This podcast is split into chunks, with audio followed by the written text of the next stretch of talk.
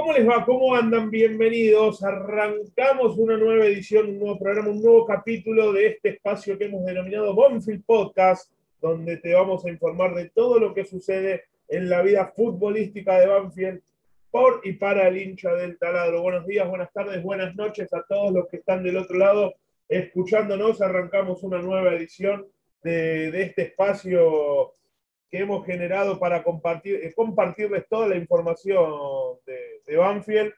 Y en un momento que nos encuentra bastante complicado, ¿no? Con, cuando uno pensaba que aquella victoria con Atlético Tucumán iba a dar respiro, traía alivio, bien, después obviamente llegaba el empate con Colón y decían, bueno, es un buen resultado, ganaste en casa con Atlético Tucumán, siempre difícil, empataste al último campeón del fútbol argentino de visitante. Perdiste 1 a 0 con River apenas. Quizás una derrota lógica, uno quiere creer, encima por la mínima, con quien hoy parece ser el, mejor equipo del fútbol argentino, pero las cosas parecían no encontrar el rumbo. Más allá de los resultados desde lo futbolístico, eh, Banfield no, no, encontraba el rumbo. Llegaba el clásico, estuviste a cinco minutos de conseguir quizás esa victoria que salvaba el año y podía traer aires nuevos, podía renovar las ilusiones, porque siempre un clásico genera eso y te lo terminan empatando eh, a cinco minutos del final. Y a partir de ahí llega quizás eh, el momento culmine de, algo que ya se estaba escribiendo fechas atrás. De una cuestión que muchos ya eh, vaticinaban, anticipaban, eh, veían que iba a suceder en cualquier momento, que era cuestión de una u otra fecha. Y el resultado con Huracán, ese catastrófico 4 a 1, terminó derivando quizás en la noticia que nadie quería dar, porque cuando llegó y asumió en medio de la pandemia, uno se lo imaginaba como el Alex Ferguson de Banfield, ese entrenador que, como el Marcelo Gallardo de Banfield, ese entrenador que iba a estar muchísimo tiempo por su historia, por quién fue, por quién es para la vida de, Banfield, pero el 4 a 1 con Huracán en el Estadio Florencio Sola terminó de ponerle punto final al ciclo de Javier Sanguinetti al frente de Banfield. Esa noticia que eh, nadie tenía ganas de, dar, porque obviamente el archo significa muchísimo para Banfield. Es una institución dentro de otra institución. Eh, pero bueno, eh, los resultados en el fútbol argentino mandan. Eh, el Archu se convirtió en el decimotercer entrenador en dejar su cargo en 17, 18 fechas. Entonces eso marca un poco cómo es el hoy el fútbol argentino, donde el proyecto no vale, donde los resultados mandan y al Archu le tocó dar un paso al costado eh, motivo de, que no ha conseguido los resultados que esperaba en este campeonato, porque a ver, todo el proceso de Sanguinetti no es malo. Arrancó muy bien con el subcampeonato en la Copa Diego Armando Maradona, en la Copa de la Liga Profesional. Si no hubiese sido por los casos de COVID, creo que Banfield hubiese llegado a instancias finales, pero se terminó quedando en la puerta por un punto, si no mal recuerdo pero lo que termina determinando su salida es este torneo, en el que apenas consiguió dos victorias en 18 partidos y el resto se divide entre empates y, derrotas de igual, de igual proporción. Pero esto no es un monólogo mío, no estoy solo, lo tengo a él acompañándome como ya hacemos desde hace varios capítulos, desde que arrancamos con este, con este proyecto. Marquito Giorgetti, amigo, ¿cómo le va? ¿Cómo va, Jota? Buenos días, buenas tardes, buenas noches.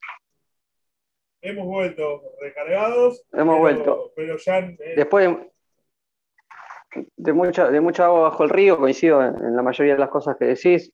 Como decimos siempre, cumple el rol del hincha y para mí lo que, lo que resta decir del Archu es que va a seguir siendo un ídolo, que ha sido un paso para mí muy positivo en la dirección técnica, como, como vos decías, quizás esperaba que dure más tiempo, pero también hay una realidad que en el fútbol argentino los Alex Ferguson son, no existen, Gallardo se sostiene porque es el técnico más ganador de la historia de River.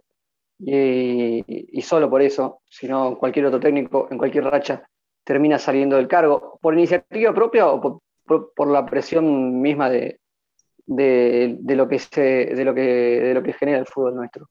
Es así, hay que aceptarlo. Para mí no está bien ni mal, no me voy a poner en moralista. Los resultados mandan y esto es un juego y se juega por resultados. No es, un pecado que los resultados manden en un juego en el, que el objetivo es obtener resultados.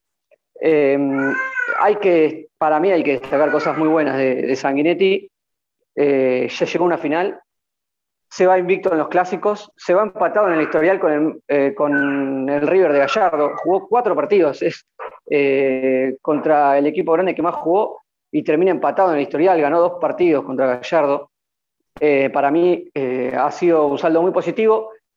Y sobre su salida creo que hay un pecado general en dirigentes, en cuerpo técnico y en los hinchas también, que es que hemos sobrevalorado a algunos jugadores juveniles que dieron una imagen muy buena en ese semestre, eh, sobre todo en el momento que hubo COVID y que hubo que tirarlos a la cancha, y nos quedó la sensación de que quizás estaban como para hacer primer recambio, como para ser parte del plantel, y evidentemente eh, al no haber descensos y demás, se apostó a eso. Yo creo que ese ha sido el, error en general del diagnóstico y, con un punto más para mí para destacar.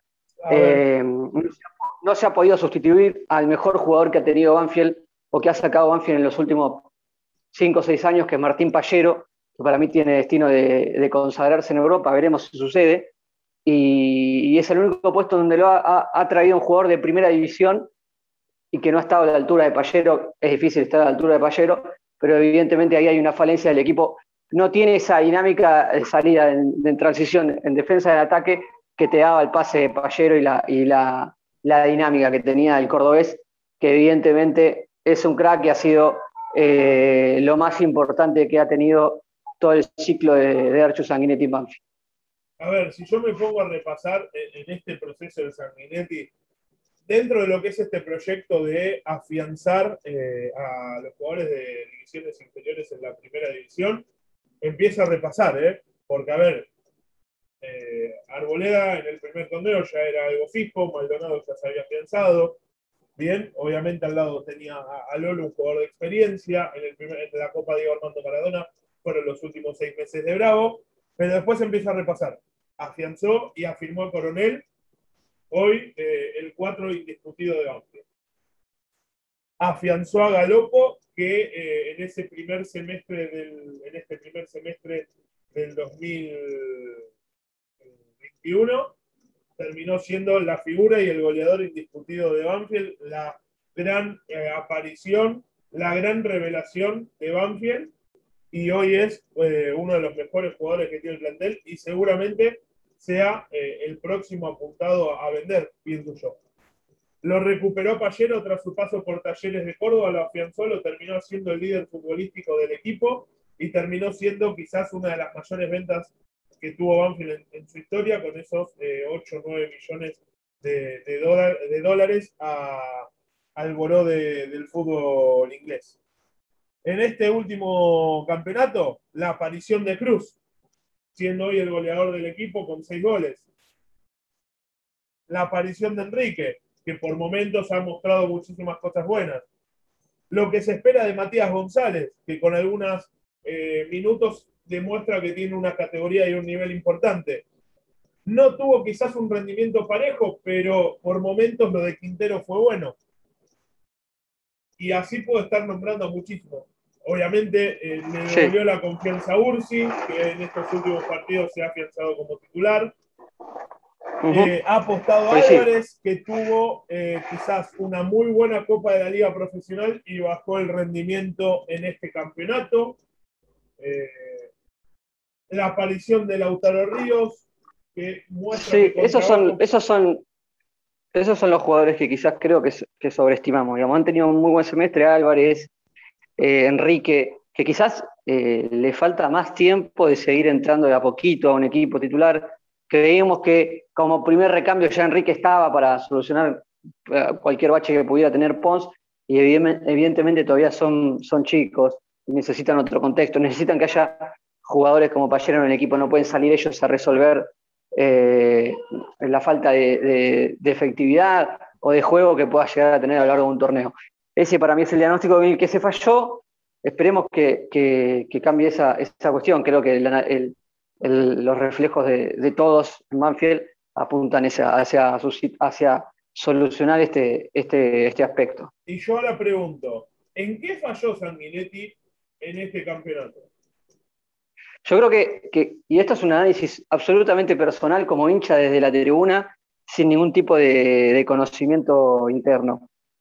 Creo que Sanguinetti no estaba dispuesto a eh, quitar del equipo jugadores que a la vista de todos estaban para salir. Es mi interpretación. O que quizás creía que sacando los jugadores que tenían que salir, no solucionaba el, fondo de la cuestión. ¿Se entiende? sí, Facu no eh, coincide con vos, pero bueno. Sí, pero Ahora yo, ahora yo pregunto lo siguiente. Ahora yo pregunto lo siguiente. El equipo que paró Hugo Donato en el partido con Godoy Cruz, ¿era lo que tendría que haber hecho Sanguinetti hacía varias fechas para poder continuar en su cargo? Digo, devolverle la, la titularidad a Cuero en lugar de, Álvarez, poner a Cambeses bajo los tres palos en lugar de Altamirano, que la dupla central sea Maldonado y, Sosa. Eh, no, no comparto con lo de Galopo, pero bueno, quizás el nivel bajo de Galopo en este semestre lo llevó a, Donato a pensar en, bueno, que, esté en el banco y después entra. Eh, ¿Era esa la solución para que Sandinetti hoy siguiese siendo el entrenador de Banfield? Lo de Cuero no tengo duda porque venía entrando muy bien y Álvarez no te, no te aportaba nada últimamente. Lo del arquero también no tengo dudas, que a veces eh, está para, para, para reemplazar al Tamirano, que tuvo buenos partidos, pero que últimamente se fue desdibujando. Y lo de Lolo tengo una incógnita, porque yo creo que Lolo está para salir y para, para quizás hacer recambio. Mafi que ha cumplido un ciclo claramente, por edad eh, y por rendimiento. Eh, pero me parece que lo que hay abajo no soluciona nada y ese me parece que también es eh, el punto que, que quizás encontraba Sanguinetti. Bien, ya si te parece le ponemos punto final a, a la etapa de Javier Vamos a, lo nuevo. Demos, demos, vuelta a la página porque ya hay nuevo entrenador.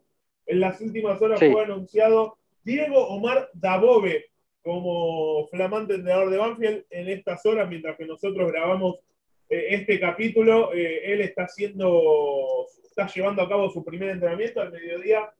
Va a dar su primera conferencia de prensa y el sábado ante Vélez va a estar sentado en el banco de suplentes un Diego Omar Dabove que llega tras su paso frustrado por San Lorenzo de Almagro, donde quizás la situación del conjunto de Boedo lo terminó eh, sobrepasando y no encontró la manera de, no encontró la manera de eh, armar el equipo y conseguir los resultados. la situación del vestuario eh, lo superó, pero lo que ha hecho antes de llegar a San Lorenzo es lo que ilusiona al hincha de Banfield con la llegada de Dabove. Su paso por Godoy Cruz, que fue muy bueno, donde consolidó al equipo de Mendoza. Eh, sí, lo de San Lorenzo para mí está fuera de análisis, porque evidentemente San Lorenzo cambia de técnico como, como nosotros de ropa. Mismo las horas, horas posteriores a la salida de San Lorenzo terminó concretando la salida de Pablo Montero de San Lorenzo. Eh, pero lo cierto es que, y hoy nadie quiere agarrar a San Lorenzo, pero acá no hablamos de San Lorenzo, eh, hablamos de Exacto. Pero para que se entienda el contexto que vive el fútbol argentino.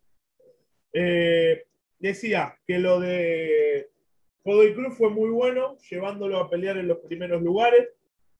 Y después viene su paso por Argentinos, que en dos años le permitió al conjunto de la paternal volver a jugar una Copa Libertadores, la la última que dirigió Gabriel Milito, pero que fue producto del todo el trabajo que, que realizó Dabove.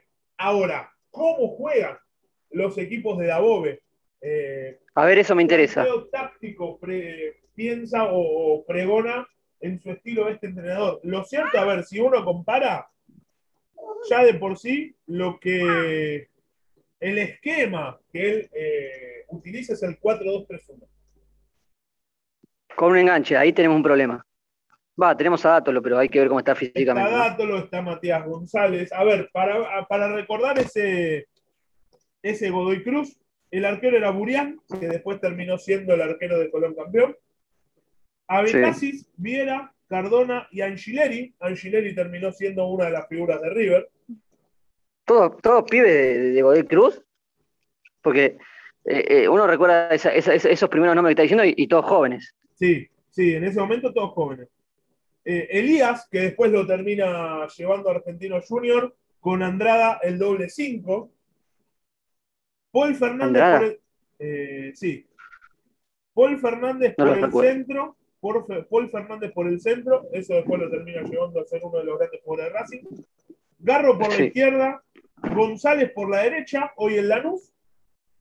Sí, Y eh, el recordado. conocidos Morro- todos. Sí, el recordado Santiago Morro García, que en paz descanse, Claro, que tuvo, que tuvo un torneo espectacular con Davos. Sí, entonces, si uno quiere adaptar esto, si uno quiere adaptar esto eh, a lo que es Banfield, Sí. a lo que es Banfield, uno tiene que pensar, Cambeses quizás sea el arquero. Ah, ah, vas a decir el equipo, vas a decir el equipo, No, no, espectacular, me vamos, a adaptarlo a lo que a, a- a lo que pueda llegar a plantear Banfield con lo que hay.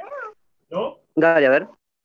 Eh, Lolo, eh, perdón, eh, ¿Cambeses el arquero o Altamirano? Sí. ¿Vos qué decís? Sí, sí, yo creo que ya estamos para Cambeses. Bien. Coronel Maldonado, acá la duda Lolo o Sosa. Veremos qué es lo que él decide. Tal vez lo consiga recuperar a Lolo. Y, o la posibilidad de que Canto juegue de 6 y Quinteros por la izquierda. No, sé cómo es canto de seis, la verdad, pero hoy Sosa, ni Sosa ni Lolo te han ofrecido soluciones. Bien. Eh, acá es donde viene mi duda. Acá es donde viene mi duda. Domingo fija, por lo que mostró Domingo en los últimos partidos. Ahora, Sí. a su lado en el doble 5. Lo que mostró Domingo, lo que mostró Domingo en, en esta fecha con, con tres partidos en una semana también es que físicamente no está para, hacer- para, para esa cantidad de partidos. Bueno, tiene 36 años, no nos olvidemos de eso. Sí, no, y además Y vino con el torneo empezado. Viene con el torneo empezado. Por eso. Ahora, al lado, al lado. Lautaro Ríos, Galopo más retrasado. Dátolo en esa posición para salir jugando. Chamir Elías no era, no era, a ver, Elías no era un jugador de marca, sino un jugador más de ataque. Jugátela entonces. ¿Qué No me, no me tires todos los nombres. No, ya no, no. conozco el plantel de Banfield. Decime quién va a jugar. Voy, pensando en lo que pueda llegar a adaptar. No sé, a ver, recién hoy llega, pare, deje lo que trabaje, lo vamos a ver el. Ahora quizás cambie de esquema, quizás no, no, no plantea esto. Veremos el, el sábado con Vélez.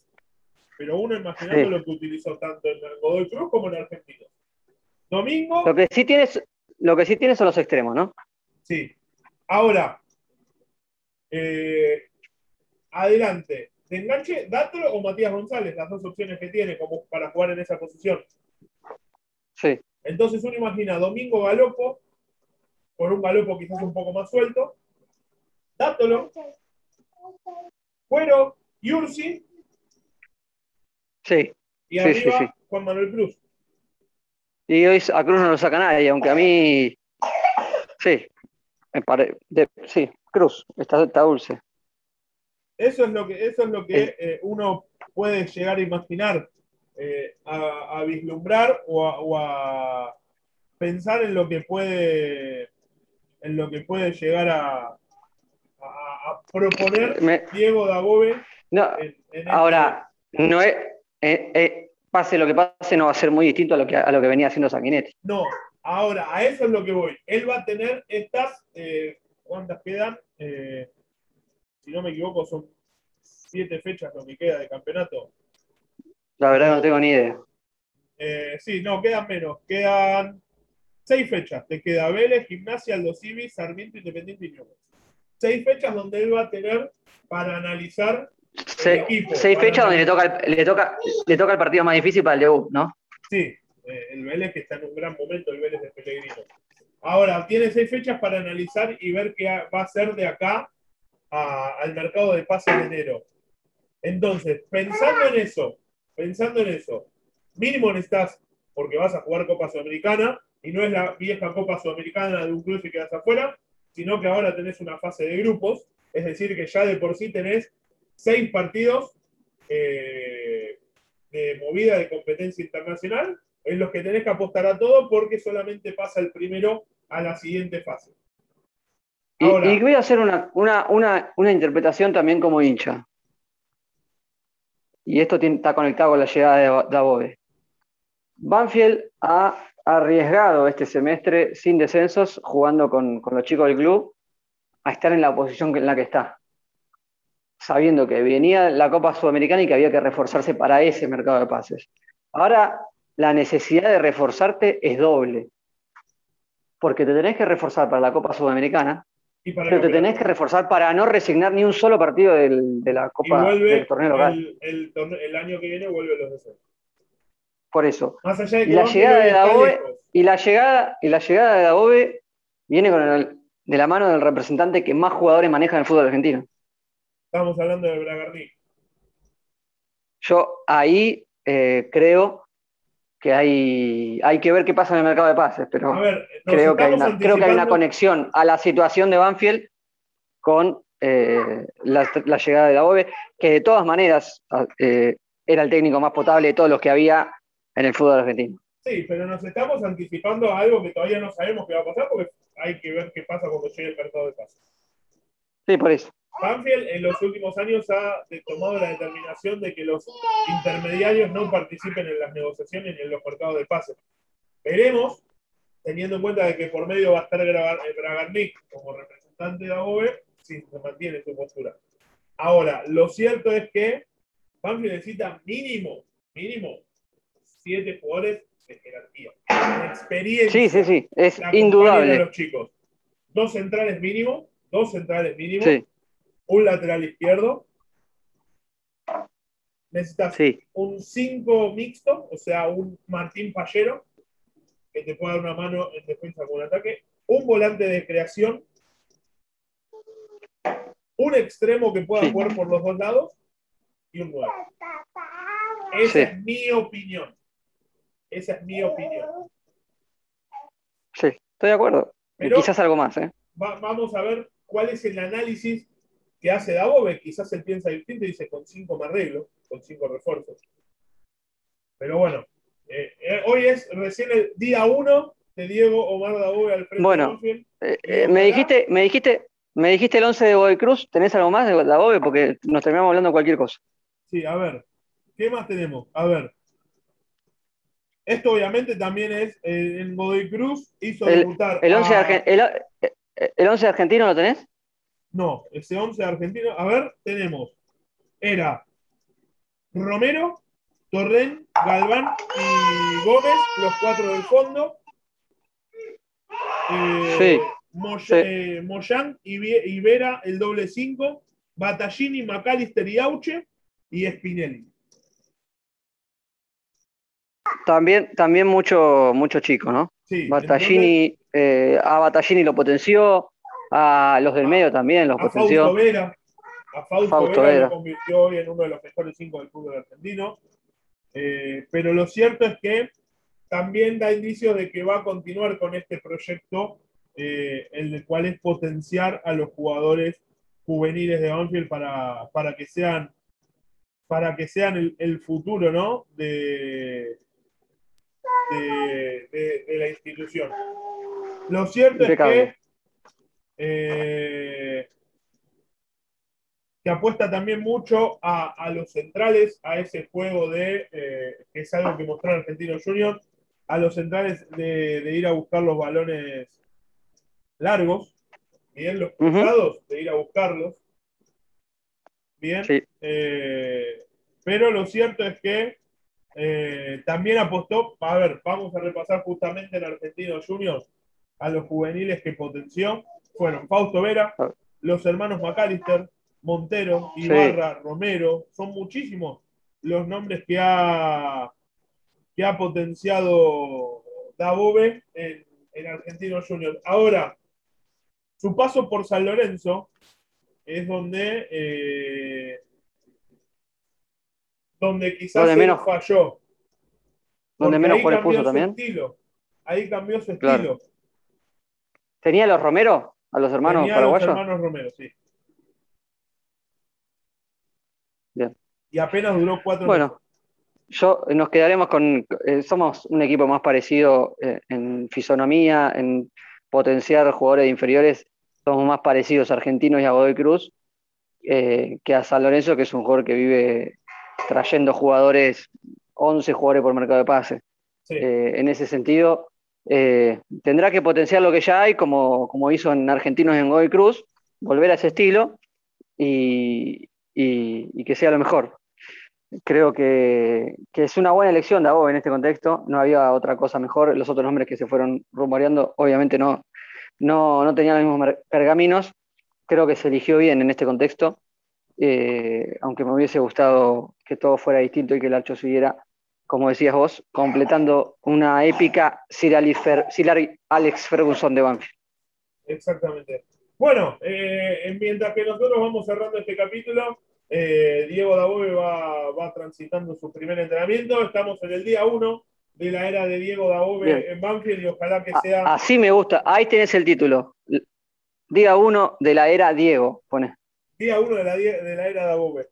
Eh, nosotros nos vamos despidiendo. Eh, mientras, ojalá que esta nueva etapa en Banfield sea eh, con los mejores resultados, que Banfield pueda salir del pozo futbolístico en el que se encuentra y que a partir del 2022 encuentre ya un equipo consolidado pensando en un Banfield protagonista de la Copa Sudamericana y eh, el, luchando por los primeros puestos en el campeonato argentino, que por lo que tengo entendido va a ser en el formato muy similar al que estamos transitando. Eh, muy bien. Me despido. Sí, está lo último, Ya, lo, ya, lo, dejo ahí. Está obviamente la incertidumbre de qué es lo que veremos el día, el día sábado con Vélez. ¿Usted, ¿A usted ya no le genera esa, ese cosquilleo de, ver qué es lo que se viene? No, la verdad que no. Quiero que pase rápido este torneo. Te lo dije en uno de los podcasts de este mismo torneo, que era un torneo, era un semestre para rezar mucho. Eh, creo que lo vi venir. Estoy en la misma postura, lamentablemente, y nos toca un Vélez que, por lo que vi en las últimas fechas, está jugando bárbaro. Bien. Perfecto. Mi amigo. Eh, me retiro, yo solamente quiero hacer una última mención especial para Javier Esteban Sabinetti, para los treintañeros, el jugador del ascenso del 93, presente en, los en las mejores campañas de Julio César Fancioni, en las primeras participaciones intercontinentales, en el 5 a 0 y en el campeonato de 2009. Vaya un saludo de hincha para él, siempre presente, ídolo absoluto de, de Banfield, pase lo que pase. Y también usted lo nombraba, le mandamos de aquí nuestras fuerzas a, Julio César Falcioni, que nuevamente está, está luchando contra un, problemita de, salud, en este caso una infección pulmonar que lo tiene bajo cuidado estricto nuevamente. Le mandamos fuerza y que se recupere pronto. Mi amigo, usted lo despido, le mando un abrazo, cuídelo ahí mucho a Facu, que veo que está, le está generando... En nuestro, Sí, ya quiere formar parte del. La próxima, le, vamos a tener que dar un, micrófono, sí. Sí, señor. Así que bueno, me despido y a todos los que están del otro lado, gracias eh, por estar escuchándonos y hacemos ahí el aguante. Espero que esto les haya gustado como lo venimos haciendo desde el primer día. Y si todos los planetas se alinean, todos los lunes o martes estará saliendo un nuevo capítulo. El próximo, ¿qué es lo que vamos a ver de del primer equipo de la el análisis a fondo de lo que fue el partido entre Banfield y Vélez con, la primera, con la primera actuación del flamante entrenador de Banfield en el banco de suplentes. A todos, buenos días, buenas tardes, buenas noches. Chau, gracias.